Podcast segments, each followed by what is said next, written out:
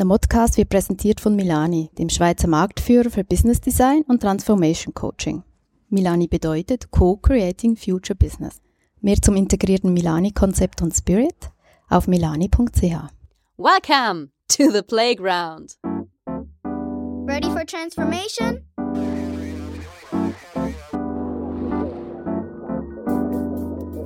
Modcast, the Masters of Transformation podcast.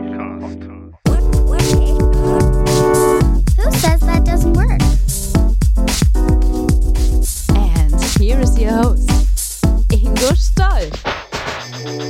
Hallo und herzlich willkommen zu einer neuen Ausgabe des Modcast des Masters of Transformation Podcast. Es ist die Ausgabe 64. Ich bin Ingo Stoll und ich freue mich, dass ihr dabei seid, denn heute ist es super spannend. Unser Gast Johannes Müller von Workpath und wir reden über das Thema OKR. Diese drei Buchstaben faszinieren und elektrisieren im Moment ganze Branchen- und Management-Etagen. Denn vermeintlich ist es eines der Tools, die uns helfen können, agile Themen, die wir vielleicht von Scrum schon auf Projekt- oder Teamebenen kennen, auf die gesamte Organisation, das gesamte Management und damit auch für alle verfügbar zu machen. Darüber sprechen wir heute. OKR, was geht, was geht nicht. In diesem Sinne wünsche ich euch viel Spaß bei der heutigen Sendung.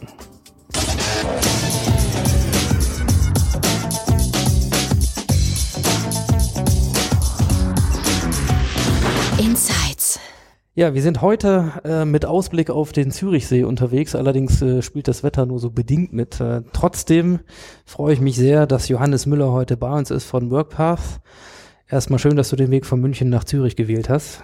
Danke, dass ich da sein darf, ja. See ist See. Die Aussicht ist trotz grauen Himmels schön. Ja, unter anderem auch, weil du da bist. Und ähm, für die, die dich nicht kennen, in ganz kurz. Ähm, du bist der Gründer und CEO von Workpath, äh, eine Software-Schmiede mit Sitz in München. Und ihr beschäftigt euch ähm, mit Lösungen für etwas, ja, was auch deine Expertise ist, nämlich Zielmanagement und OKRs. Damit wollen wir heute äh, im Kern uns beschäftigen und mh, so ein bisschen das größere Dach und dein, dein Leib- und Magenthema ist äh, das digitale Organisationsdesign. Genau, ja, soweit richtig. Soweit richtig. Hausaufgaben gemacht. Ähm, dann erzähl uns doch vielleicht mal zum Einstieg ein bisschen, wie du, wie du da hingekommen bist, dass du das machst, was du heute machst.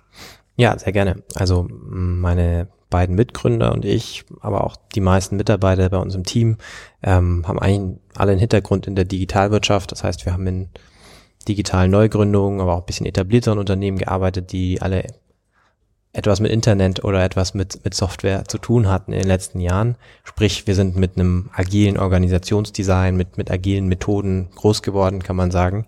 Ähm, haben da ganz viel gelernt, glaube ich, in verschiedenen Team-Setups. Nicht nur, ähm, was für ein unglaubliches Potenzial darin liegt, ähm, wie das wirklich Arbeit, Organisation und Führung, ähm, glaube ich, ganz maßgeblich besser machen kann. Und nicht nur besser für die Mitarbeiter, sondern auch vor allem ähm, erfolgreicher. Haben aber auch äh, bei, bei Einführung dieser Methoden natürlich jede Menge gelernt, was da alles schiefgehen kann und, und äh, was da nicht funktioniert. Und ich glaube, was wir so 2014, 2015 angefangen hat, was wir wahrgenommen haben, ist, dass diese Themen, mit denen wir uns hier beschäftigen, ähm, sei es Scrum auf, auf Projektmanagement-Ebene oder eben OKRs, Unternehmenssteuerung ähm, im größeren, ähm, dass das langsam aus unserer digitalen Nische herauskommt und im, im Mainstream ankommt. Das heißt, wir wurden immer mehr auch gefragt von, von Mittelständlern, von Industrieunternehmen, wie, wie macht ihr das denn eigentlich? Ja, also wir hören da immer Google, Amazon, die arbeiten so was bedeutet das für uns? Können wir da was von uns für uns ableiten, ähm, weil der Druck der Digitalisierung beziehungsweise Digitalisierung als als Klammerbegriff, ich glaube, da gibt es ganz viele Trends, ähm, Dynamisierung, Komplexisierung, ähm, ähm, Globalisierung, der Druck hier so groß ist, dass, dass glaube ich langsam alle sich bewusst sind, dass Arbeit, Organisation und Führung ähm, sich verändern müssen.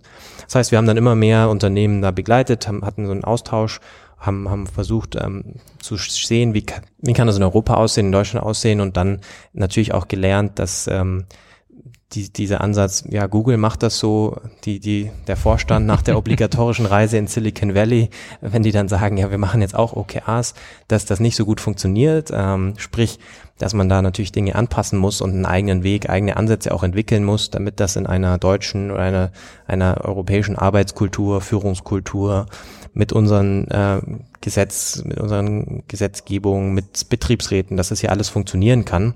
Und ähm, das ist so ein bisschen den, den Weg, der das genommen hat, während wir gearbeitet haben in den letzten Jahren, bis wir uns dann 2016 entschlossen haben, ähm, hier WorkPath zu gründen, ja, mit den Erfahrungen, die wir gesammelt haben, die in ein Softwareprodukt, in, in Technologie zu gießen, das Ganze aber eben auch einzubetten in ein Ökosystem aus Implementierungspartnern, aus, aus Anwendern, das heißt aus Unternehmen, die wirklich schon so arbeiten, ähm, einfach weil wir selbst als Praktiker mit den Lösungen, die es da bisher gab, nicht so zufrieden waren und gerade eben wenn man Mittelständler, Industrieunternehmen denkt, glaube ich, eigene Ansätze braucht. Mhm.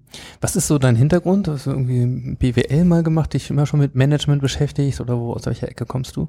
Ja, ich bin einer der wenigen bei uns, die nicht, äh, die nicht entwickeln. Das heißt, wir sind ein ganz klares Technologieunternehmen. Ich habe äh, Betriebswirtschaft Hintergrund und habe aber auch, das ist auch immer mir ganz wichtig, ähm, davon zu erzählen, am CDTM in München studiert. Das ist ein interdisziplinäres Programm, masterbegleitend meist ähm, von LMU und TU München, das sehr unternehmerisch ist und, und was von vornherein eben sehr projektgetrieben. Das heißt, es werden immer mit Forschungseinheiten, aber vor allem mit Startups und unter, äh, Industrieunternehmen gemeinsam Produkte entwickelt und Projekte äh, entwickelt. Und ich glaube, da habe ich so die ersten, ersten Erfahrungen da gemacht, in verschiedenen Startups gearbeitet und ähm, da auch Pascal, einen meiner Mitgründer, kennengelernt. Das mhm. heißt, ich glaube, dass das Unternehmerische und auch die Nähe zum, sagen wir mal, zur agilen Arbeit und ähm, zum, zur digitalen Wirtschaft, die war von Anfang an eigentlich immer da. Mhm. Wo hast du das allererste Mal von OKR gehört?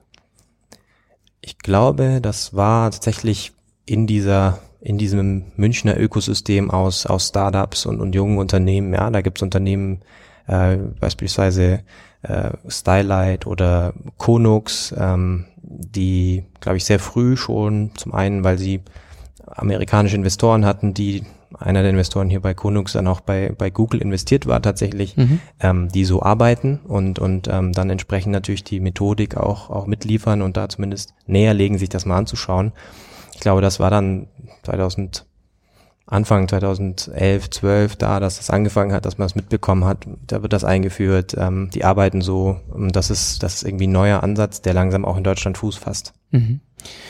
Ja, und man sieht wieder, wie lange diese Zyklen sind, obwohl ähm, wir alle ständig lernen und hören. Also geht alles unglaublich schnell, quasi in Echtzeit, also zwischen 2011 und 12, bis wir jetzt dabei sind, dass es ja, sehr, also in unserer Filterblase dann äh, regelmäßig auftaucht und wer sich mit agilem Arbeiten beschäftigt und auch am agilen Management ähm, dann früher oder später auch mal über diese drei magischen Buchstaben äh, stolpern wird, dann sind es doch noch am Ende sechs oder sieben Jahre, wie das halt so ist. Aber jetzt bekommt es dafür ganz ordentlich Traktion. Deswegen mal so für alle, ähm, die damit jetzt noch nicht so vertraut sind. Vielleicht so auf einem einfachen Level. Ich habe ja immer für mich so ein bisschen äh, gefasst, wenn ich das jemanden vorstellen muss, ähm, der vielleicht das Thema Scrum kennt, dann sage ich immer, das ist Scrum für Manager. Ja, so ähm, wie, wie erklärst du OKR, OKR mhm. zu jemandem, der es nicht kennt? Ich würde eher sagen, es ist Scrum für alle. Das heißt, vor allem der Blick aus dem Scrum ist halt sehr im, im Projektmanagement, im Team und, und OKR ist vielleicht nochmal holistischer. Das heißt, es betrachtet wirklich das Unternehmen ganzheitlich, ist ein Betriebssystem für Unternehmenssteuerung und, und fokussiert sich vor allem da Wert zu schaffen und, und Effizienz auch am Ende äh, zu, zu, fördern in dem Zusammenspiel zwischen Teams. Ja, also wie als Organisation, als Team, aber auch als Individuen, wie können wir uns besser abstimmen und schauen, dass wir alle auf dieselben strategischen Ziele einzahlen. Und damit ist es eben schon das Betriebssystem für die agile Netzwerkorganisation mit, mit sehr autonomen Teams, die wir uns eigentlich äh, zur Mission gemacht haben, ja, dieses Organisationsmodell durch Technologie, durch uns und mit unseren Partnern ähm, in, in mehr Unternehmen durchzusetzen und, und äh, diese Transformation zu begleiten. Ich glaube, es, es gibt verschiedene Ebenen zu OKRs.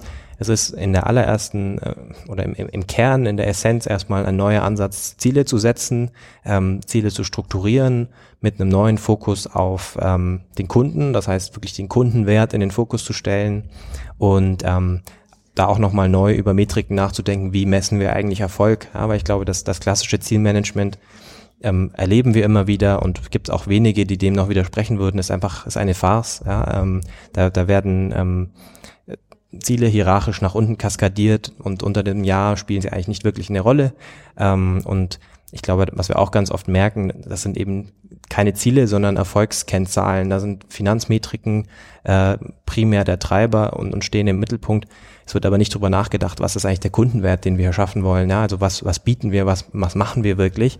Und das hat auf, auf allen Ebenen große Nachteile, dass Mitarbeiter nicht wissen, wie sie überhaupt darauf einzahlen können, dass Mitarbeiter nicht aktiviert sind, weil sie sagen, diese Finanzkennzahl, das EBIT, klar ist das relevant, aber warum will ich darauf einzahlen? Was, wie aktiviert mich das? Wie hat das mit meinem Job, was ich gelernt habe, was ich gern mache, zu tun?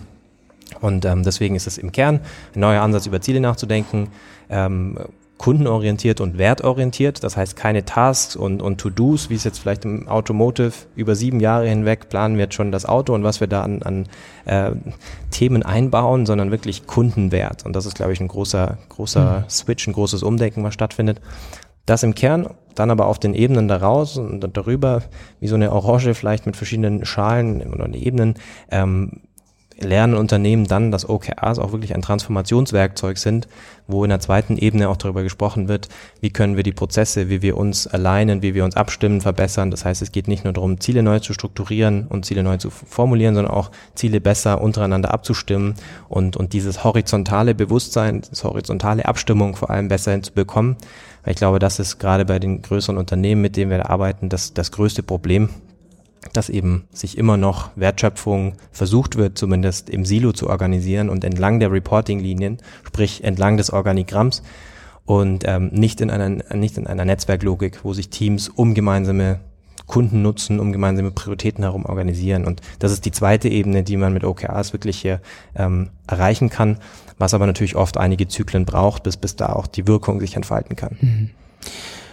Ich würde mal versuchen, das vielleicht ein bisschen noch anfassbarer zu machen. Mhm. Du hast jetzt wunderschön schon mal beschrieben, was so der Kontext ist, also worum es euch geht, äh, sowohl in eurer Mission als auch was äh, OKRs für die, ja, für eine andere Form von Unternehmenssteuerung, für eine Netzwerkorganisation, eine agile Netzwerkorganisation dann als Betriebssystem leisten können. Versuchen wir es mal ein bisschen anfassbar zu machen. Das erste, ähm, OKR ist eine Abkürzung, ist ein Akronym. Wofür mhm. steht das? für Objectives und Key Results. So, Objectives und Key Results. Hm, wir reden über Ziele. So, äh, vielleicht mal an einem, ähm, einem griffigen Beispiel. Was ist so ein Objective und was sind so passende Key Results zu einem Objective? Ja, das ist immer die, die Preisfrage, die gerne gestellt wird und wo man immer sagen muss, es ist unglaublich schwierig, ein, ein perfektes OKR zu, als Beispiel zu geben. Wir können es gleich mal versuchen, ja, weil. Also griffiges äh, würde mir schon Genau, ja, weil, weil, weil das eben so kontextabhängig ist, ja, genau. Organisation auf, auf, auf äh, Markt, auf, auf Team. Ähm, es ist sehr viel leichter, Qualitätskriterien zu besprechen, zu sagen, das sind Kriterien, die ein gutes OKR ausmachen. Aber im Prinzip geht es bei Objectives und Key Results darum, erstmal zu verstehen, was ist ein Ziel und wie können wir das aufgliedern. Das heißt, ein Objective definiert, wo wollen wir hin. Das, ist ein, ein qualitatives Ziel, ein mhm. erstrebenswerter Zielzustand. Was wollen wir als Team oder was will ich als Individuum für einen Zielzustand herstellen? Ja, ähm, das ist ein ganz wichtiger disziplinierender Faktor, weil wir alle das kennen, dass wir entlang der klassischen KPIs uns Ziele setzen ähm, und das sind eben Erfolgskennzahlen und, und ganz oft fällt dabei hinten runter eben, wer ist denn der Kunde? Für wen machen wir das? Warum ist das ein Wertbeitrag am Markt oder innerhalb unseres Unternehmens mhm. für einen internen Kunden? Das heißt, diese Diskussion zu führen, deswegen OKRs werden da immer wieder auch als Critical Thinking Framework bezeichnet. Das ist ein ganz wichtiger Aspekt. Und in den Key Results, das heißt, jedes Objective hat dann normalerweise drei, vier, in manchen Fällen auch fünf, aber besser nicht, ja, drei, vier Key Results, die das messbar machen. Das heißt, es wird überlegt, wenn das ein, ein Zielzustand ist, ein, ein qualitativer Zielzustand, zum Beispiel, wir wollen vielleicht ein, wir wollen, das ist, wäre ein langer Horizont, aber wir wollen ein, ähm, ein Auto am Markt anbieten oder wir wollen überhaupt durch unsere Vehikel eine, eine Art von Mobilität anbieten am Markt, in dem Autos oder das Vehikel mehr, mehr Energie produziert, äh, als es verbraucht während dem, während dem Betrieb. Ja? Und, und ähm, komplett klimaneutral ist. Ja. Ähm, von diesem Objective, da, da steht keine Kennzahl drin, da steht nicht drin, was das genau ist. Es könnte vielleicht, ich habe jetzt Auto einmal gesagt, aber wenn ich sage Vehikel, es könnte ein Roller sein, es könnte ein Service sein. Ähm, von, von diesem Objective qualitativ leitet man dann messbare Erfolgskennzahlen ab. Das heißt, ein Objective sagt, wohin wollen wir? Die Key Results sagen, wie wollen wir Erfolg messen? Das heißt, ich würde jetzt überlegen, okay, wenn das unser Objective ist, der qualitative Zustand, was sind wichtige Erfolgstreiber, die darauf einzahlen können? Und würde dann überlegen, okay, wenn wir sagen, das soll emissionsfrei ähm, fahren, das soll vielleicht mehr Energie produzieren, als es, als es braucht, dann sagen wir, okay, wichtige Erfolgstreiber sind Energieverbrauch, Energie speichern, Energie ähm, äh, gewinnen. Ja. Das heißt, aus diesen Erfolgstreibern würden sich dann Key Results ableiten, wo ich sage, okay, ein Key Result wäre zum Beispiel, wir wollen die Effizienz unserer Batterie äh, und in der Speicherung um 20 Prozent erhöhen. Oder mhm. wir wollen ähm, den Verbrauch unseres Elektromotors um 5% reduzieren. Ja, das wären dann messbare Key Results, wo dann ganz hart quantitativ eben definiert wird, so messen wir Erfolg und jedes dieser unabhängigen Erfolgstreiber zahlt auf das Erreichen des qualitativen Objectives ein. Was ich äh, sehr schön finde, ist tatsächlich, dass nach, ich möchte ja fast sagen, jahrzehntelang äh, Training auf smarte Ziele es hier mit qualitativen Elementen anfängt. Und zwar mit Elementen, die, naja, das, was du gerade genannt hast, durchaus schon vielleicht sogar die Mission dieser Firma im, im Kern beschreiben. Also ein, etwas, was den Sinn und Zweck oder ne, das, äh, das, das Thema Purpose, wozu sind wir überhaupt da, was treibt uns ähm, genau. zu definieren. Und das wissen wir, ähm, fällt ja gerade auch ähm, gewachsenen ähm, traditionellen Organisationen häufig sehr schwer, denn da lautet das Ziel im Zweifelsfall KPI-Vorgabe Umsatzwachstum sieben bis acht Prozent äh, in Asien. So. Und ähm, wir wissen, dass diese Ziele eben ganz häufig kein Identifikationspotenzial mehr bieten, während so ein Objective ja vielleicht auch erstmal eine, eine intensive Diskussion braucht, damit man überhaupt sagen kann, was, was sind denn für uns die wesentlichen äh, Objectives, wo wollen wir denn Wert schaffen? Und erst in der zweiten Ebene dann ähm, dazu zu sagen, ja, und äh, woran messe ich, dass ich das erreicht habe? Und zwar dann auch so, dass jeder, ähm, auch ohne Finanzwirtschaft studiert zu haben, sagen kann, ja, das Ziel ist erfüllt oder nein, das ist nicht erfüllt. Was, was für ähm, Erfahrungen macht ihr mit, äh, mit Unternehmen, die in solche Diskussionen einsteigen? Wie, wie schwer ist das, solche Objectives zu formulieren? Mhm. Ja, du hast ein paar ganz, ganz entscheidende Punkte jetzt schon gesagt. Ja, es ist ganz klar, das ist, äh, fordert ein Umdenken und man muss auch hier Erwartungsmanagement betreiben und, und sich klar machen, äh, so eine OKR-Einführung oder wir haben auch Kunden, die das anders nennen, aber denselben Prinzipien folgen. Ja, also wir sind da nicht religiös, ähm, aber diese Art mit Zielen zu führen ist neu und das ist ein, ein Transformationsprozess, der ohne weiteres eineinhalb, zwei Jahre dauern kann, bis sich das für alle Teams natürlicher anfühlt und, und gut funktioniert. Ja? Das heißt, es ist ein, wie, wie all diese Methoden ein sehr iterativer Ansatz. Das wird nicht von Anfang an perfekt funktionieren, aber genau wie du beschreibst, ja, wir sehen, die Diskussionen, die dort entstehen, die sind am Anfang anstrengend. Es ist aber auch sehr schnell ein Mehrwert sichtbar und sehr schnell sieht man, okay, wir stellen uns hier Fragen, deswegen Critical Thinking Framework, die wir uns bisher einfach nicht gestellt haben, die aber sehr, sehr wichtig sind da. Und das ist, ist eben ein Werkzeug, was, was dann von der Organisationslogik weggeht, wo ich Denken und Ausführen trenne und wo ich ohne zu hinterfragen das einfach nach unten kaskadiere, was hier mein Vorgesetzter von oben auch durchbekommen hat, ähm, sondern wir stellen uns wirklich die Frage, ja, was ist eigentlich der Purpose von dem, was wir hier tun? Und ähm, das ist es gibt in jedem Team dann Kollegen, gibt Mitarbeiter, denen das einfacher fällt und anderen weniger einfach. Ähm,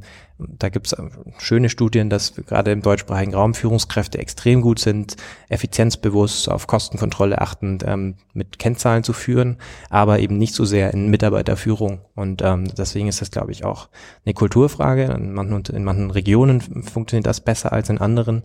Ich glaube aber, wie gesagt, ähm, die meisten Unternehmen, die meisten Führungskräfte äh, unabhängig vom Alter ähm, sehen, dass ich hier was verändern muss und sie merken, dass sie allein, das ist auf der, der der erste Indikator, dass sie keine jungen Talente mehr gewinnen können, so wie sie führen. Ja, dass sie nicht nur für ihr Unternehmen, in dem Prozess stecken ja ganz viele gerade, nicht nur fürs Unternehmen wieder einen klaren Sinn und Zweck definieren, einen Purpose, sondern eben auch in der Führung, in der Arbeit immer wieder definiert werden muss, warum machen wir das? Hm. Und genau das macht OKRs, dass sie eben erkennt, dass der Mensch zwei Gehirnhälften hat, eine, eine analytische und, und die kommt in den Key Results auch, ähm, auch zu tragen. Das heißt, jedes gute Key Result ist ein, ein Smart Goal per Definition, ähm, aber eben auch ein Objective, was, ähm, was hier ganz klar das Team diszipliniert, darüber nachzudenken, erstmal, warum machen wir das, für wen machen wir das, was ist der Wert dahinter und dann überlegt, wie wir es messen. Ähm, und, vielleicht sicherlich viele Zuhörer kennen auch den, äh, den Golden Circle von, von Simon Sinek, aber das ist das ist jetzt kein softes HR-Thema, ähm, sondern es ist einfach äh, Motivationspsychologie, wie Menschen funktionieren und wie man sehr viel mehr Potenzial ähm, bei Menschen und menschlicher Zusammenarbeit entf entfalten kann, wenn man eben dieses Why beantwortet. Nicht nur auf Unternehmensebene, sondern in jedem Ziel, in jedem Quartal aufs Neue. Was ist der Purpose, den wir hier erfüllen? Und das ist in so einem guten Objective drin. Aber ja, richtig, es ist eine Transformation, die, die gelernt werden muss oft. Mhm. Ähm, ich bin versucht, dass wir da tatsächlich mal noch ein bisschen tiefer reingehen, denn du hast schon ein paar Sachen genannt, ähm, die ja auch so ein bisschen sinngebend für unser Gespräche sein sollen, nämlich ähm, OKRs im Grunde als Katalysator für Innovation, ähm, für Mitarbeiterentwicklung ähm, und, und Engagement, aber eben auch ähm, ja für was hatte ich mir noch aufgesucht, für das Thema Kulturwandel. Genau, darauf wollte ich hinaus. Kulturwandel. Das heißt, es ist ja, das klingt so ein bisschen wie, es kommt ja durch die Hintertür. Und zwar insofern, dass wir das ja sehr häufig erleben, dass ein Tool oder eine Methodik vermeintlich erstmal ein klares Bedürfnis adressiert, nämlich das Bedürfnis nach Sicherheit und nach Struktur. Also ähm, es ist so viel im Fluss in dieser Tage, dass ähm, sicherlich Führungskräfte auch nicht um ihre Arbeit zu beneiden sind, denn Manche haben von sich immer noch den Anspruch ähm, oder reflektieren das von anderen, sie müssten dann auch wissen, wo es hingeht und dann auch noch andere dabei führen können und auch noch Orientierung geben können. Das ist ja, ja durchaus sehr, sehr ähm, komplex und schwierig. So, das heißt, ähm, das Tool, das Modell, die Methode ist vermeintlich etwas, was einem dann Sicherheit geben kann. Und jetzt hören wir von dir, ja, ja, OKRs ist erstmal eine Methodik und dafür gibt's auch Software, Stichwort WorkPath und so weiter, also Tools.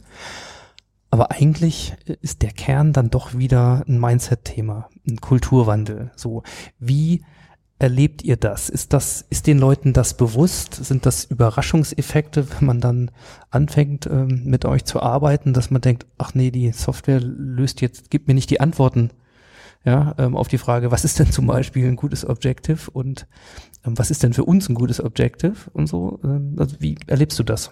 Ja, also ich glaube für uns als als Praktiker auch wirklich ähm, ist, ist ganz entscheidend, dass wir dass wir das früh in den Projekten und früh in den Einführungen mit Unternehmen immer ganz klar auf den Tisch legen und ähm, äh, auch ein, ein gutes Erwartungsmanagement betreiben und dann eben oft gemeinsam mit unseren Partnern auch klar machen, bevor ihr jetzt hier ein Tool einführt und, und eine neue Managementmethodik, die vielleicht gerade auch im Trend ist, lass uns erstmal darüber nachdenken und, und diskutieren, was sind die zugrunde liegenden Prinzipien und ähm, warum ähm, sind das die Prinzipien einer neuen Arbeitswelt, wie, wie ihr wahrscheinlich, ähm, egal wie ihr das im Detail dann umsetzt, aber auch arbeiten werdet und müsst in Zukunft um erfolgreich zu sein.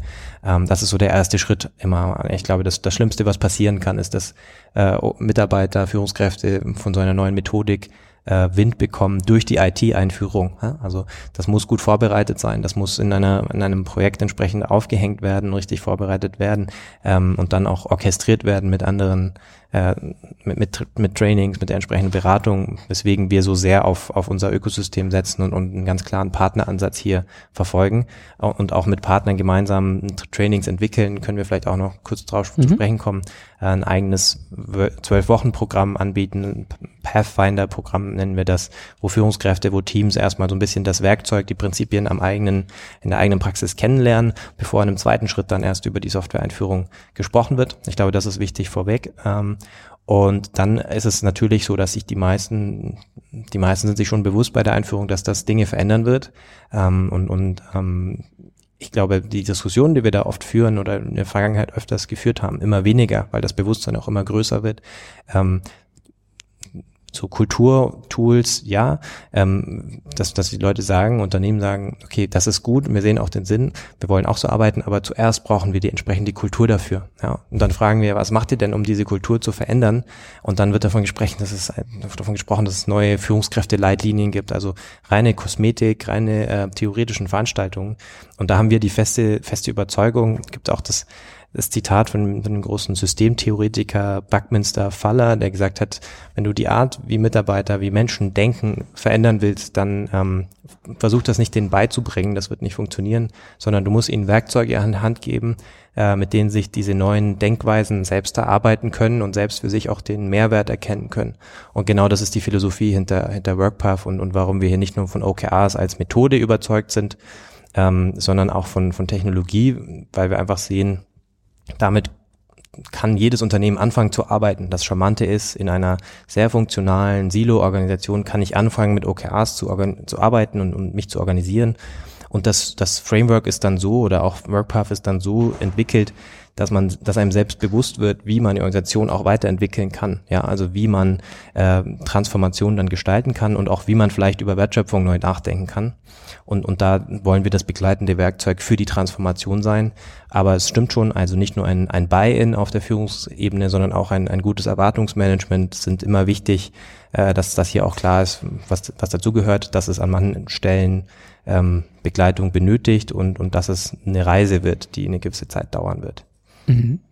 Ich hätte so das, äh, das Bedürfnis, vielleicht mal so eine Organisation zu beschreiben, die heute mit OKRs auch über diesen Transformationsprozess ähm, gestartet ist, damit heute arbeitet. Und wie muss ich mir das vorstellen? Vor dem Hintergrund, dass es uns ja leichter fällt, wenn wir ein Bild äh, sehen oder, oder jetzt hören, beschrieben bekommen von etwas, wo wir uns dann auf den Weg machen mhm. können und fragen können, wie kommen wir dahin? Aber wenn dieses Bild nicht klar ist, dann ist es häufig schwierig zu sagen, ja. wie komme ich denn dahin? Also wie muss ich mir das vorstellen, eine, eine agile Netzwerkorganisation, die mit OKRs arbeitet, wie arbeitet die, was macht die? Ja. Also vielleicht vorweg gesagt, wie weit man das dann treibt, ja, also wie dynamisch dieses Netzwerk zum Beispiel ist, wie dynamisch der Teambegriff ist, das ist tatsächlich abhängig von Kultur, von Kulturraum, von, von Branche. Ähm, das muss nicht jeder so weit treiben, ja, aber kann das, glaube ich, unterschiedlich stark ausprägen. Aber so als, als, als allgemeines Beispiel, ähm, in, in einer solchen Organisation, äh, es folgt eigentlich immer einem sehr klaren und, und transparenten Prozess. Das heißt, ähm, OKRs sind da auch, äh, oder eine Arbeit mit WorkPath, geht da, es geht darum, wenn wir Hierarchien zumindest reduzieren, wenn wir uns von bestimmten Strukturen lösen, um Geschwindigkeit zu ermöglichen, da wird nicht Chaos ausbrechen, sondern wir haben nur einen neuen strukturierten Prozess und, genau das ist OKRs. Das heißt, es beginnt normalerweise ein Prozess, der ein Quartal lang andauert, drei Monate, ähm, beginnt zwei bis drei Wochen bevor das neue Quartal beginnt, in dem äh, Unternehmensprioritäten, Unternehmensziele äh, publik gemacht werden. Und je nachdem, wie weit das Unternehmen ist, eine klassische Organisation würde die Ziele einfach aus der Geschäftsführung heraus als OKRs veröffentlichen. Ja, die sind mhm. dann schon relativ fix, ähm, auch, auch einfach um, um zeiteffizient zu arbeiten. Eine Organisation, die das vielleicht schon zwei, drei Jahre macht, er veröffentlicht diese OKRs als bewusst als Entwurf. Das heißt, die Ebenen darunter, Führungskräfteebenen, können auch hier nochmal Feedback geben und ähm, diese Ziele auf Unternehmensebene selbst nochmal gemeinsam ein Stück weit zu verfeinern ja, und so weiter weiterentwickeln. Das ist die erste, erste Ebene, erste Schritt. Das nehmen sich dann Teams, Departments als Ausgangspunkt ähm, für ihre eigenen Workshops. Das heißt, man schaut sich diese Prioritäten an, kommt in einem Workshop zusammen und überlegt sich, äh, wie können wir mit dem, was wir vorhaben, dem, was wir aber auch unserem, also unserem eigenen Arbeitsalltag wissen, wie können wir das unterstützen, wie können wir uns unter bestimmte Key Results hängen, die unterstützen und, und so entsteht, entsteht dann so ein, so ein Ökosystem. Ähm, das Entscheidende, das klingt jetzt noch nach, sehr nach Top-Down, das Entscheidende ist eben Organisationen, die das lernen, gelingt es immer besser, auch dann ein Bottom-up Zielprozess zu schaffen. Das heißt, ich habe in jedem Team auch einige Ziele, die einfach für das Team relevant sind. Und wenn die sehr relevant sind, dann finden sie sich auch wieder auf Unternehmensebene. Das ist ein wichtiger Aspekt. Und der wichtigste Aspekt ist eigentlich dieses horizontale Alignment. Das heißt, ich, ich schaffe dann, wenn ich Entwürfe habe, auch auf einer Teamebene, schaffe ich es, dass in, in Workshops und das vor allem dann durch Technologie, hier legitimiert sich Software dann vor allem dieses horizontale Bewusstsein geschaffen wird. Und ich weiß, hier das Team, das arbeitet an einem sehr ähnlichen Thema, mit denen sollten wir uns mal zusammentun. Bevor wir uns überhaupt treffen, schaue ich mir an, wer macht denn ähnliche Dinge oder mit wem konkurriere ich um, um dieselben Ressourcen und das komplett Standard unabhängig äh, über eine Organisation mit mehreren tausend Mitarbeitern. Und dieses horizontale Bewusstsein ist, glaube ich, der wichtigste Aspekt das, wie gesagt, kann in einer extrem funktionalen Silo-Organisation funktionieren, äh, wo ich mein Team aus dem Organigramm äh, entnehme und, und in diesem Team-Setup dann Ziele entwickle. Oft ist, fängt hier dann der Transformationsprozess an, ja, dass ich eben sehe durch, durch WorkPath, hier gibt es an einem anderen Standort ein Team, das macht genau dasselbe. Vielleicht machen wir ein geteiltes Ziel daraus. Wir machen aus zwei in eins, weil wir eh dasselbe vorhaben. Und, und das ist dann horizontales Bewusstsein, die Grundvoraussetzung für so eine crossfunktionale Zusammenarbeit. Mhm. Oft passiert es das dann, ähm, dass solche Abhängigkeiten ja immer wieder auftreten. Und man sieht, vielleicht sollten wir permanent hier ein crossfunktionales Team draus machen, ähm, weil wir immer wieder Ineffizienzen dadurch haben, dass wir eigentlich in zwei Silos hängen. Äh, und, und das ist so ein Beispiel, wie, wie, das, wie sich das langsam in diese Richtung bewegen kann. Und wir haben, wir haben Kunden, ähm, wir haben hier in, in München zum Beispiel ähm, Firma Holiday Check, die wirklich durch OKRs da sehr weit gegangen sind und es dieses, diesen klassischen Teambegriff zwar noch gibt, aber die entscheidendere Ebene ist eigentlich die, die Teams, die sich um OKRs herum organisieren. Das heißt, mhm. es gibt einen Marktplatzansatz. Jeder kann, jedes Team, jedes Individuum kann Ziele vorstellen, die auf das Unternehmensziel oder Unternehmensziele einzahlen muss, muss dann erstmal, wenn er so eine Idee hat, so eine Initiative hat, ähm, ein Team finden, das das unterstützen will. Also das brauche ich hier alles überhaupt und kann diese Ziele dann auf dem Marktplatz eben vorstellen. Ähm, da, da ist schon mal ein ganz toller Filter drin, ja, weil nur wenn ich, ich Mitarbeiter finde, die das unterstützen wollen, die daran glauben, die auch eine gewisse Leidenschaft für haben, ähm, kommt das überhaupt so weit? Und dann wird das nochmal mit der Geschäftsführung gechallenged und, und der Vorstand schaut sich das an und, und hinterfragt, was braucht ihr an Ressourcen, was ist wirklich der Nutzen, was ist der wirtschaftliche Wert von dem, was sie da tut. Da wird dann nochmal sortiert und, und, und auch priorisiert. Ähm, und das zeigt schon, nicht jedes Unternehmen muss so weit gehen, aber in die Richtung kann das gehen. Ja? Wirklich, dass man die Teamstruktur ja, oder der Teambegriff sehr, sehr dynamisch ähm, definiert und dann zu einer Organisation wird, wo sich eben nicht mehr in Reporting-Linien ausschließlich organisiert wird, sondern eigentlich Teams und Mitarbeiter sich um gemeinsame Ziele herum gruppieren und das auf einen Jahreshorizont oder einen Quartalhorizont sich auch ändern kann, so wie das eben dann wertschöpfungsoptimiert ist, ja. Also die, das Organisa das, das, der Graph, die Visualisierung eines OKR-Systems hat relativ wenig mit dem Org-Chart zu tun, und ist im besten Fall ein, eine, eine optimierte Wertschöpfungsstruktur. Also die Struktur, wer arbeitet mit wem, woran zusammen, äh, an welchen Kundenwerten. Und ich, das glaube ich, das muss ein Unternehmen wieder stärker in den Vordergrund rücken, weil nur in diesen Wertschöpfungsstrukturen tatsächlich auch Wertschöpfung stattfindet. Das Org-Chart ist wird nicht unbedeutend, aber das ist eben doch vor allem für Compliance und Reporting ähm, und auch um, um Probleme zu eskalieren wichtig, nicht für die tatsächliche Wertschöpfung. Mhm. Ist ja ziemlich nah bei äh ja, bei Forderungen, die Nils Pfleging zum Beispiel ähm, ja schon vor Jahren aufgestellt hat, im Sinne von, wir brauchen eigentlich eher Zellen, ja, also Marketeams, die sich um jetzt eben diese, diese äh, Objectives, diese Unternehmensziele, die wertschöpfend sind, äh, wert, ja, wertschaffend sind, dann äh, drumherum gruppieren sozusagen, äh, die sind so ein bisschen das Framework da drumherum. Ich glaube, genau, ja, Nils ist, ist bestimmt in, in manchen Details nochmal ein Stück radikaler ähm, und, und nutzt andere Begriffe, aber ich glaube, so die, deswegen sage ich immer, ja, die zugrunde liegenden Prinzipien einer agilen Netzwerkorganisation, ähm, wie es dann auch, wir haben mal drüber gesprochen, Working Out Loud, die Kernkompetenzen dafür ja, mhm. äh, vermittelt. Ich glaube, das wird allen immer mehr bewusst, dass das das Organisationsmodell der Zukunft ist, ähm, als Ablösemodell sozusagen des, des klassischen Organisationsmodells nach Taylor. Ja. Es gibt so ein, äh, gibt so ein Chart, was mir gerade äh, ähm, vor Augen äh, ist, das hat mir der, der Patrick Kramer neulich mal rübergeschickt, da sind so Management-Philosophien seit 45, 1945, ja, und dann so als Baumland mhm. dargestellt, wie sie sich entwickeln und mhm. wann ist das erste Mal von Change die Rede, ne, so Change Management, das kommt erst in, in 70ern auf und wann, wann sind so diese Buzzwords irgendwie so da und ich glaube, dieses Chart endet irgendwie in den 90ern. Und wenn man das jetzt mal auf den aktuellen Stand bringen würde, dann ähm, wäre OKR wahrscheinlich jetzt äh, so entstanden um, weiß ich jetzt, irgendwann nach den 2000ern, äh, nachdem wann, wann es das erste Mal so benannt wurde, da ging es irgendwie los. Also ähm, tatsächlich OKRs, wo der Andy Grove, einer der Gründer von mhm. Intel, gilt so als Mitbegründer. Das ist tatsächlich auch schon älter, ja. Also das erste Mal wurde es erwähnt, glaube ich, äh, Mitte, Ende der 70er. Ähm, und ich bin überzeugt, in 10 bis 15 Jahren wird das vielleicht auch wieder einen anderen Namen haben. Aber ich glaube, wenn man sich's anschaut, die Grundprinzipien, die dem die, dem zugrunde liegen, ja, diese Kernprinzipien, die sind zeitlos und die, warum das Thema jetzt gerade vor allem in Europa ähm, so, so an Traktion gewinnt, ist, dass sich inzwischen alle bewusst sind und dass alle diesen Druck spüren, wir können gar nicht mehr anders arbeiten und da, da ähm, motiviert uns und, und treibt uns die, die felsenfeste Überzeugung, dass in Zukunft alle Unternehmen in unterschiedlicher Ausprägung ähm, nach diesen Prinzipien arbeiten werden. Äh, nicht nur, weil, weil junge Talente nur noch so arbeiten werden, sondern weil auch Märkte gar kein anderes Organisationsmodell mhm. mehr erlauben. Mm, du hast ja schon gesagt, dass äh, man kann wahrscheinlich je nach Interpretation OKR äh, noch sehr konventionell spielen, also als Top-Down und dann gibt man als Management die Ziele vor und dann ähm, entfaltet es aber nach eurer Überzeugung eben nicht die volle Kraft, sondern äh, wenn es eben mehr in Richtung Mitarbeiterorientierung auch Freiheiten lässt und entwickelt und dann doch mehr dazu dient, über die Transparenz wirklich in den Austausch ähm, zu kommen, also raus aus den Silos. So, vielleicht da nochmal ein bisschen eingehakt. Wie schafft denn, wie schafft denn OKR wirklich Mitarbeiterentwicklung? Also wie kann ich ähm, als Mitarbeiter wirklich davon profitieren? Wie erlebe ich dann mehr Freiheiten oder eben auch mehr Selbstorganisation? Wie, wie funktioniert das vom Systemischen wirklich jetzt auf mich mhm. übertragen?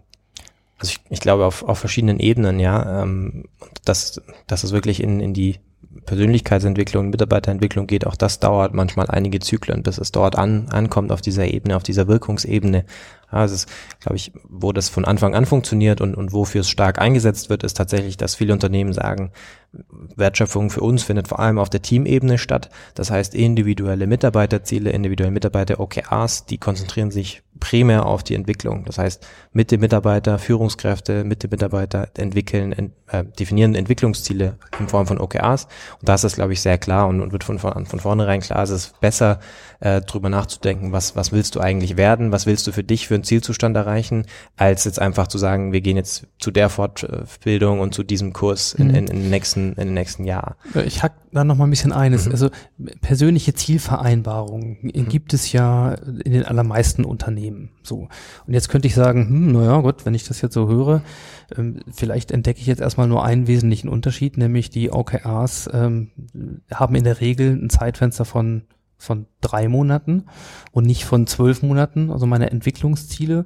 Und dann redet man häufiger miteinander, aber das kann ja nicht der einzige Unterschied sein. Also was ist, was ist da wirklich anders?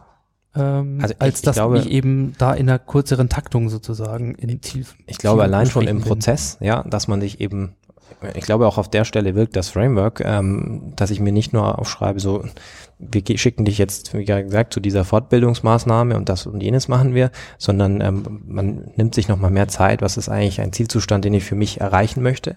Und dann ist, glaube ich, tatsächlich, du hast gerade angesprochen, die, die Erhöhung der Frequenz schon ein wichtiger Punkt, ähm, weil eben sehr, es, ist, es unterstützt eine Führungslogik und in, in ähm, da müssen Führungskräfte auch teilweise sicherlich e-, einiges lernen, aber indem wir dann nicht nur so ein Ziel aufschreiben und, und ab und zu schauen, was, wie tut sich das, sondern man regelmäßig One-on-Ones hat, alle zwei Wochen vielleicht sich kurz zusammensetzt und auch drüber spricht, was machst du gerade, wie schlägst du dich an deinen Zielen? Also diese Erhöhung der Frequenz ist, glaube ich, schon ähm, klingt banal, ist aber ein, ein, mhm. ein, riesiger Treiber, weil am Ende geht es bei OKRs insgesamt darum, dass dieses Rad, wie schnell mit, Mitarbeiter, Teams oder Organisationen lernt, massiv zu beschleunigen. Ja, also nur wenn ich nicht nur Höherfrequenzziele setze, sondern auch höherfrequent daraus lerne, kann ich auch die Art und Weise, was ich mache und, und, und, und ähm, in welche Richtung ich steuere, eben anpassen, schneller aus den Learnings dann Erkenntnisse machen und, und andere, andere Aktionen dann ableiten.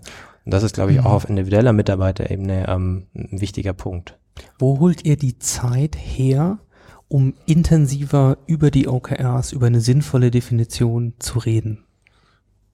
Sehr, sehr gute Frage, ja. Ähm, ich glaube, am Anfang ist da immer zu wenig Zeit für. Ähm, man muss am Anfang, deswegen ist das Management Buy-in so wichtig, man muss sich da am Anfang ein Stück weit die Zeit herausschneiden und, und äh, da versuchen wir natürlich den Erfolg von OKRs messbar zu machen und auch zu zeigen, schaut her, bei diesem oder jenen Kunden haben wir so und so viel Zeit gespart. Ihr spart euch so und so viel Zeit in, in Meetings oder hier den, bei dem Kunden haben wir die Zeit, die, die in Management-Meetings verbringen, um 40 Prozent reduziert wenn man am Anfang sich mehr Zeit nimmt, zu definieren, was wir uns hier, was wir uns vornehmen und vor allem auch bewusst machen, was haben wir für Abhängigkeiten, äh, wer hängt von wem ab, wer braucht was von was, dann brauchen wir wahrscheinlich einen guten Teil unserer Alignment-Workshops und Meetings im Laufe des Quartals nicht mehr. Da versuchen wir mit, mit Zahlen und, und, und Case Studies die entsprechenden, das entsprechende Selbstbewusstsein zu bieten, da am Anfang Zeit zu investieren. Es ist trotzdem immer zu wenig Zeit am Anfang und ähm, deswegen auch hier, das ist ein, ein, ein agiles Framework, was, was sehr iterativ funktioniert. Deswegen gibt es am Ende des OKR-Zykluses eine Retrospektive, wo darüber gesprochen wird, was war gut, was können wir im Prozess verbessern und da wird dann meisten Unternehmen dann auch klar, wir hätten das, dieses oder jenes Ziel besser definieren können, besser erreichen können, wenn wir uns mehr Zeit genommen hätten, uns hier abzustimmen. Ja, und dann finden die meisten Unternehmen, viele Unternehmen zumindest hier den Weg dorthin, dass sie dem selbst mehr Raum geben, weil sie auch sehen, wir sparen uns jede Menge Abstimmung, jede Menge Ineffizienzen im Laufe des Quartals. Ähm, genau, und ich glaube, das ist so der, der übliche Weg. Mhm. Die äh, Theresa Kretschmer von Spreadshirt, ähm, sie hat diesen dem einen oder anderen von euch auch schon einen Begriff, ist ähm, als, als Global HR Verantwortlicher mhm. unterwegs und berichtet auch sehr offen, wie dieser Transformationsprozess von klassischen Performance-Kennziffern und individuellen Leistungsboni bei Spreadshirt äh, dann zu OKR und so im anderen Umgang damit geführt hat. Und sie berichtet eben auch von den Phänomenen, äh, den Benefits der, der Transparenz, einfach zu wissen, was auch in an anderen Bereichen läuft oder ja. dieser, diesen Benefit, quasi im Quartal davor zu definieren, was man im nächsten machen will und dann schon mal zu gucken, ob man die dafür notwendigen Ressourcen auch tatsächlich zur Verfügung hat und so. Was mir aber am meisten in Erinnerung geblieben ist, in dem wunderschönen Podcast, den der Sebastian Hollmann da ähm, in seinem Leadership, äh, in seiner Leadership-Staffel mit ihr gemacht hat, ist, dass sie sagt, ja, ähm, wir haben uns komplett verabschiedet von individuellen Leistungsboni. Mhm. So, und das mal so ein bisschen Frage in, in deine Richtung individuelle Ziele, Zielvereinbarungen und in irgendeiner Art und Weise Gratifikationssysteme, äh, die individuell optimiert sind, gibt es in sehr, sehr vielen Unternehmen.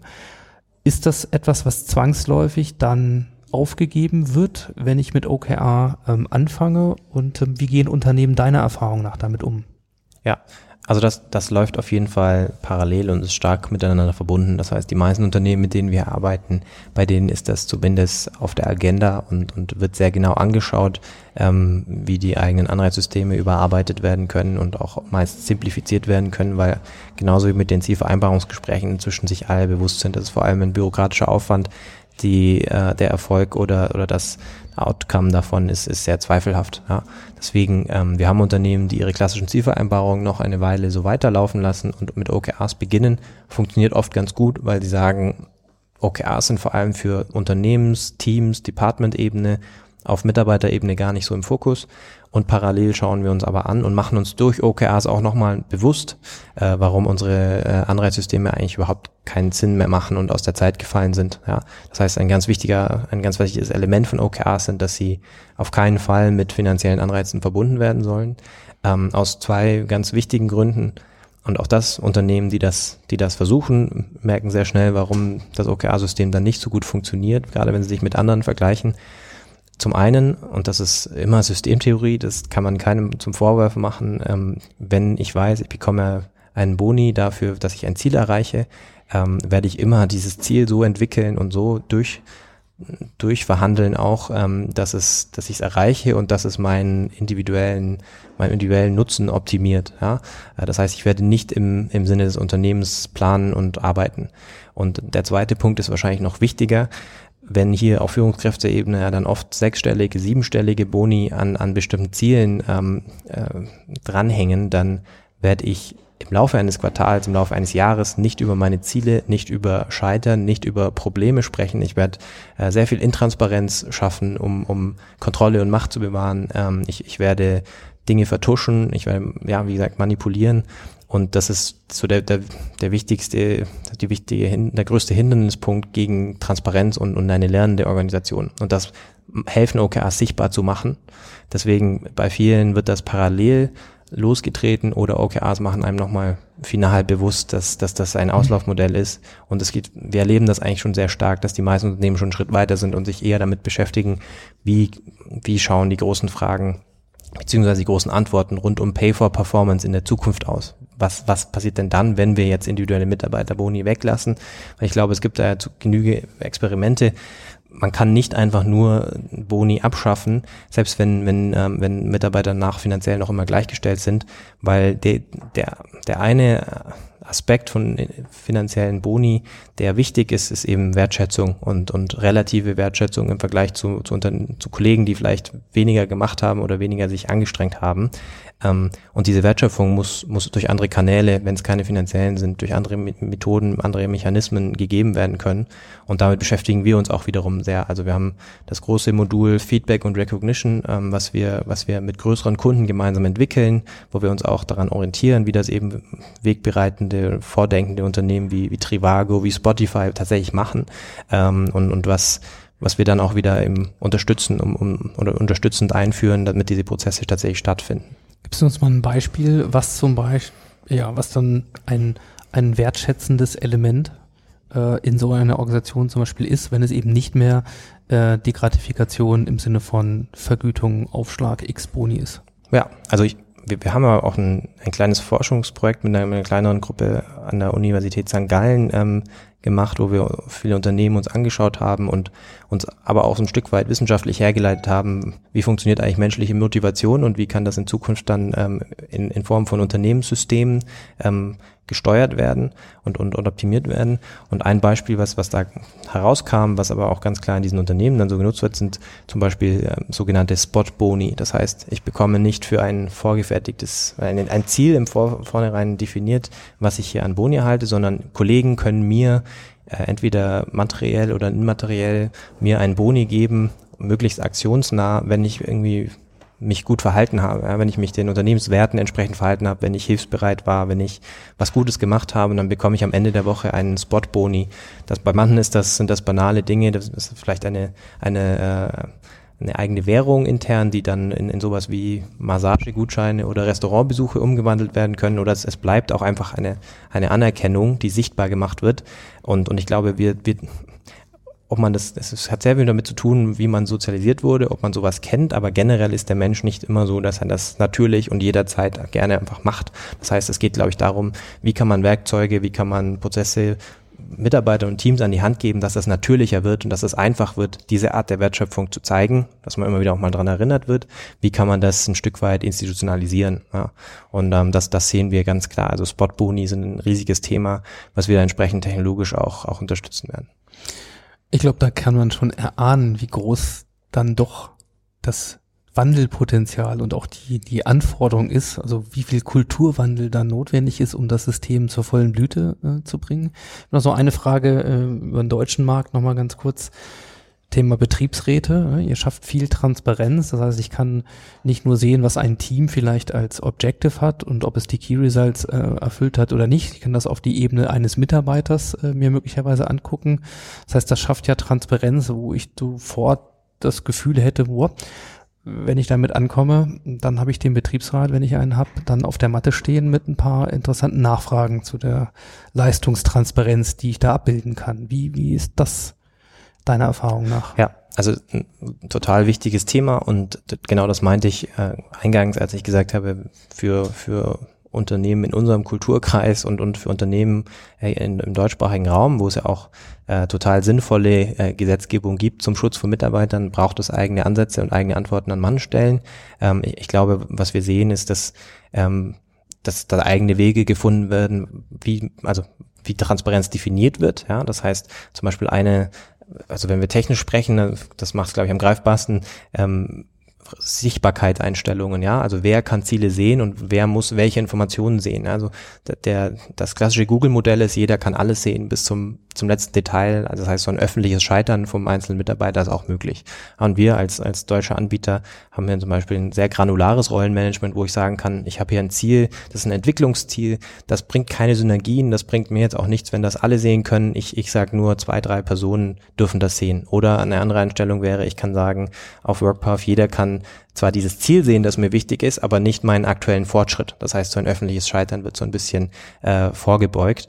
Das, das ist der eine Punkt. Ich glaube, der andere Punkt ist auch hier, äh, das Gespräch, genauso wie HR, wie, wie C-Level, alle zusammen diese Systeme vorantreiben sollten, diese, diese Transformationen auch gestalten müssen, ähm, muss der Betriebsrat möglichst früh involviert sein und muss äh, hier darüber gesprochen werden, warum das gut ist für die Mitarbeiter und wie der Prozess aussehen kann, dass er auch betriebsratskonform funktionieren kann. Ja, das heißt, ähm, zu wissen, woran ich arbeite, das ist für mich als Mitarbeiter als Team auch ein, eine Argumentationsgrundlage, um, um Pushback-Bit zu betreiben, zu sagen, so, ich weiß zwar, Chef, du hast mir jetzt schon wieder was rein micro gemanagt, aber hier haben wir es stehen und wir haben ja auch ein Gefühl für unsere Kapazitäten. Wenn ich das jetzt mache, kann ich machen, dann wird dieses Ziel aber hinten runterfallen. Also es ist auch, es ist auch ein, ein Tool und eine Methode, was äh, Mitarbeiter befähigt ja, und, und, und äh, ihnen mehr Macht gibt in diesen Gesprächen. Und, und deswegen, also wir haben, wir haben mit Betriebsräten da oft drüber gesprochen und es ist eigentlich immer mehr so, dass Betriebsräte da auch eher gestaltend werden möchten und nicht äh, nicht immer die Betriebspolizei und, und der Sündenbock ähm, sein möchten, als die, die werden ja auch oft abgestempelt, ohne dass sie es eigentlich sind. Ja? Mhm. Ähm, deswegen glaube ich, es geht eher um die Art des Gesprächs und, und darum, das gemeinsam sich anzuschauen, wie kann der Prozess aussehen. Wir sind auch im Gespräch mit einer Arbeitsgruppe vom, vom DGB, weil wir uns genau so eine Einführung mal anschauen möchten aus dieser Arbeitnehmervertreterperspektive. Und ich glaube, ja, wenn man das richtig äh, steuert, wenn man hier richtig und früh miteinander spricht, ist der Betriebsrat ähm, kann ein wichtiger Mitgestalter sein und es ist kein Hindernis. Ja, dann haben wir einen weiteren Aspekt von vielleicht einer anderen Art von Unternehmenskultur, als wir sie heute vielleicht manchmal haben. Ja, ich finde es herrlich, äh, da rauszukommen aus den, den, den vielleicht typischen Schubladen, äh, in die das gedanklich vielleicht nochmal gerutscht ist. Zum Abschluss, äh, du hast es schon angesprochen, wenn man sich entscheidet und sagt, ja, das ist wirklich spannend. So, ich meine, ihr äh, bietet einfache Demos an, da kann man sich auch mal angucken, äh, wie die Software funktioniert. Ja. Ihr bietet aber vor allen Dingen äh, dann demnächst ein, ja, ein Zwölf-Wochen-Programm, Pathfinder, äh, an, mit dem ihr sozusagen diesen Weg tatsächlich bereiten wollt. Weil wir jetzt ja in dem Gespräch schon gehört haben, ja, es ist nicht einfach mit der Einführung der Software getan, ganz im Gegenteil, sondern da ist viel auch auf der Bewusstseinsebene ähm, zu besprechen, zu klären, damit es äh, dann besser funktioniert am Start und nicht einfach die Gefahr dann da ist zu sagen, ja, die Software hat nicht funktioniert und dann ne, gehen wir wieder zurück zum alten System. So, in diesem Zwölf-Wochen-Programm, so in ganz kurzer Form, ähm, was sind da Inhalte? Das heißt, was vermittelt ihr dort? Wie macht ihr das, um den Boden zu bereiten in den Unternehmen, die damit arbeiten möchten? Mhm. Vielleicht noch ein Satz, zwei Sätze, wie das Programm entstanden ist. Das ist wirklich genau, wie vorhin auch angedeutet, aus, aus dem, was wir am Markt sehen heraus, aus, aus Kundenprojekten heraus, ähm, aus dieser Nachfrage entstanden, dass das Unternehmen ganz oft sich bewusst sind, dass es in diese Richtung gehen muss, ähm, sie aber vielleicht ja, also es gibt genügend Gründe, warum dann so eine Einführung nochmal um ein Quartal verschoben wird äh, und, und ähm, bestimmte Dinge erst bereitet werden müssen.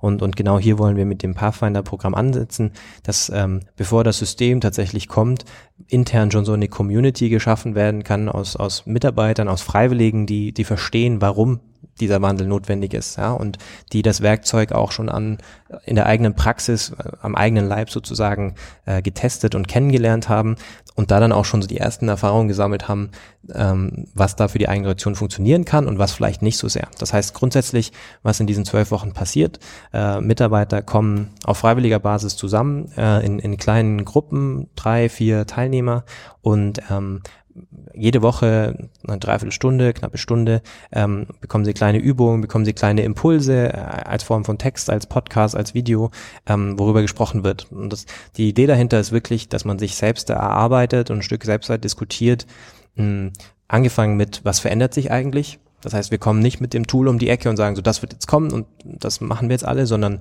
erstmal genau, mit einer gewissen Anwenderschulung, mit ne? einer gewissen Empathie, ja genau, ja, mit einer gewissen Empathie auch Mitarbeiter sich selbst fragen zu lassen und und vielleicht so ein bisschen im Team so diskutieren, okay, offensichtlich verändert sich sich Märkte, Organisationen, äh, spüren wir das vielleicht selbst schon. Ja? Also das, was wir vielleicht an, an Problemen sehen, an Druck, an, an Dynamik, äh, an, an immer mehr Stress, hat das vielleicht mit dem zu tun, wie sich gerade unser Umfeld und, und der Markt äh, entwickelt. Ähm, dann im zweiten Teil des Programms sind so grob vier Bereiche oder vier, vier Teile. Im zweiten Teil geht es dann darum, okay, wenn wir sehen, gewisse, also Rahmenbedingungen verändern sich, und gewisse Prinzipien von Arbeit, Organisation und Führung müssen sich auch ändern, damit das noch zusammen funktioniert. Ähm, was gibt es denn dann für Werkzeuge, um, um diese Prinzipien in den eigenen Arbeitsalltag zu bringen? Und eines dieser Werkzeuge ist dann eben OKRs.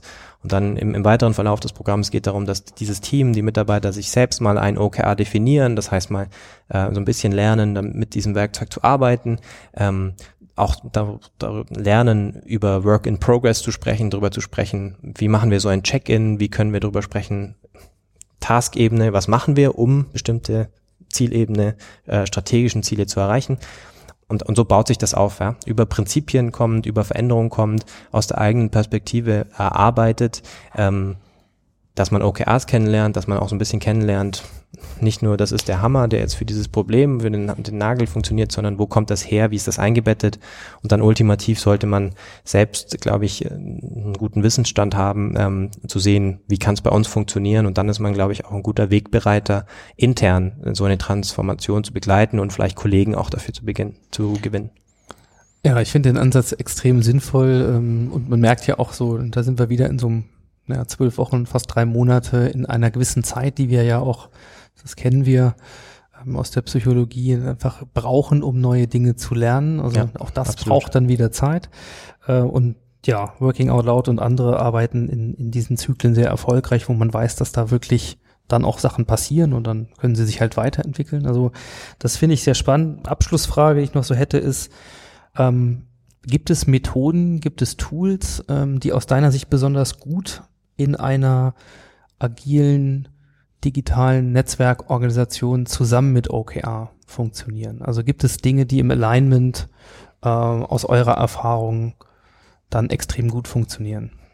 Also ich glaube, so ein, gibt es auch verschiedene Begriffe dafür, aber ein, ein regelmäßiges Check-in, das heißt leichtgewichtige Gespräche, die sehr strukturiert, sehr gut vorbereitet ablaufen, ähm, das, das kennt man auch aus anderen Formaten und ähm, das ist, glaube ich, total wichtig. Ja, das, das ist wichtigster Erfolgstreiber nach der Einführung von OKRs, dass man das nicht als, ein, als einen neuen Ansatz, nur Ziele zu definieren und zu verhandeln versteht, sondern als einen Kommunikationsrahmen, der permanent stattfindet und eine Plattform, auf der man sich ständig in der gemeinsamen Sprache sozusagen auf den mhm. neuesten Stand äh, bringt. Das heißt Check-ins, in denen man regelmäßig wöchentlich, zweiwöchentlich drüber spricht. Okay, wir haben zwar die Projektebene, was machen wir wirklich, Tasks, wie planen wir unsere Arbeit, aber dann auch immer wieder reflektiert und, und, und kritisch hinterfragt, wie zahlt das auf unsere Strategie ein, unsere, unsere strategischen Unternehmensziele, unsere OKRs und, und darin aber auch Learnings austauscht, Feedback austauscht. Ich glaube, dieses Check-in-Format ist ein ganz wichtiges äh, Format und ähm, dann funktioniert das aber eben, weil dieselben Kernprinzipien all diesen Methoden zugrunde liegen,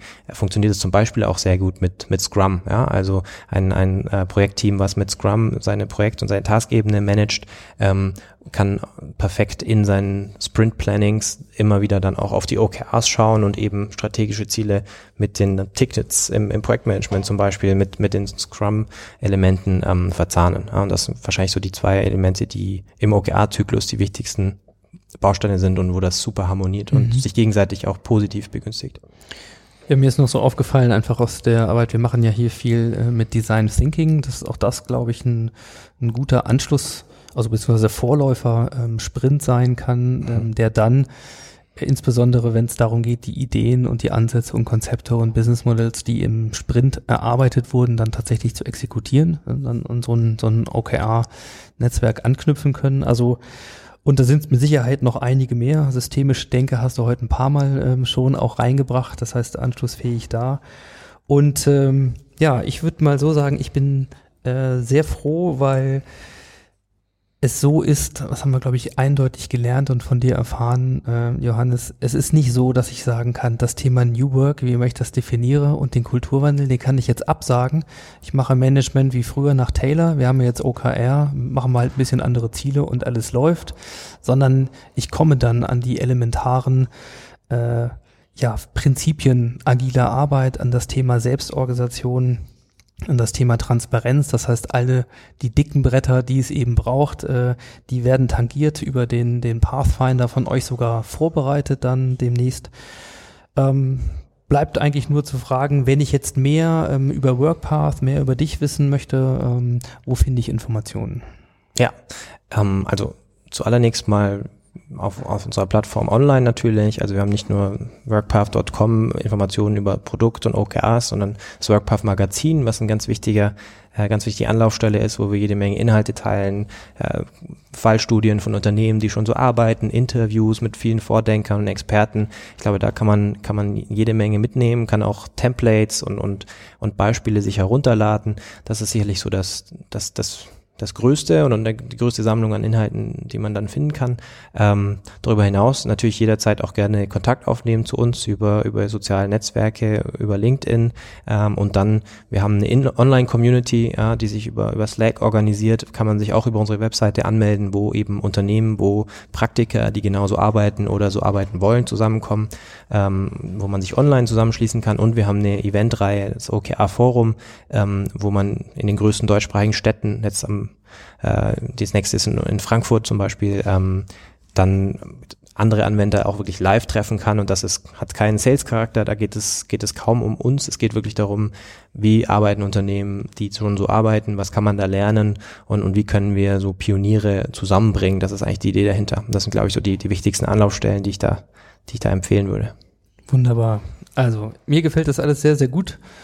Ähm, Vielleicht kommt das OKR-Forum ja auch äh, in die Schweiz. Es gibt zumindest Überlegungen, ja, die in diese Richtung deuten, dass auch da machen, ja. äh, was stattfindet. Insofern, ich danke dir äh, für deine Zeit und auch für den, den Ausflug heute hier nach Zürich. Ich glaube, es war äh, ein breites Spektrum und was wir sehen ist, dass es eben viele Dinge gibt, die bei euch anders funktionieren, weil ihr sie auch anders versteht, weil ihr sie anders machen wollt und das Tool ist nicht die Lösung, aber es ist auf dem Weg zu einer anderen Form von Organisation und auch letzten Endes von, von der Organisation menschlicher Arbeit ein, äh, eine extrem große Hilfe. Insofern werden wir sicherlich noch mehr davon hören äh, und es lohnt sich auch für euch alle da nochmal tiefer einzusteigen. In den Shownotes legen wir alles, was ihr heute so an Tipps und Links äh, gehört habt, auch nochmal rein. Da könnt ihr auch nochmal reinschauen. Und ja, in dem Sinne freue ich mich auf jeden Fall ähm, auf den nächsten gemeinsamen Schritt. Vielen Dank, dass ich da sein durfte. Spaß gemacht.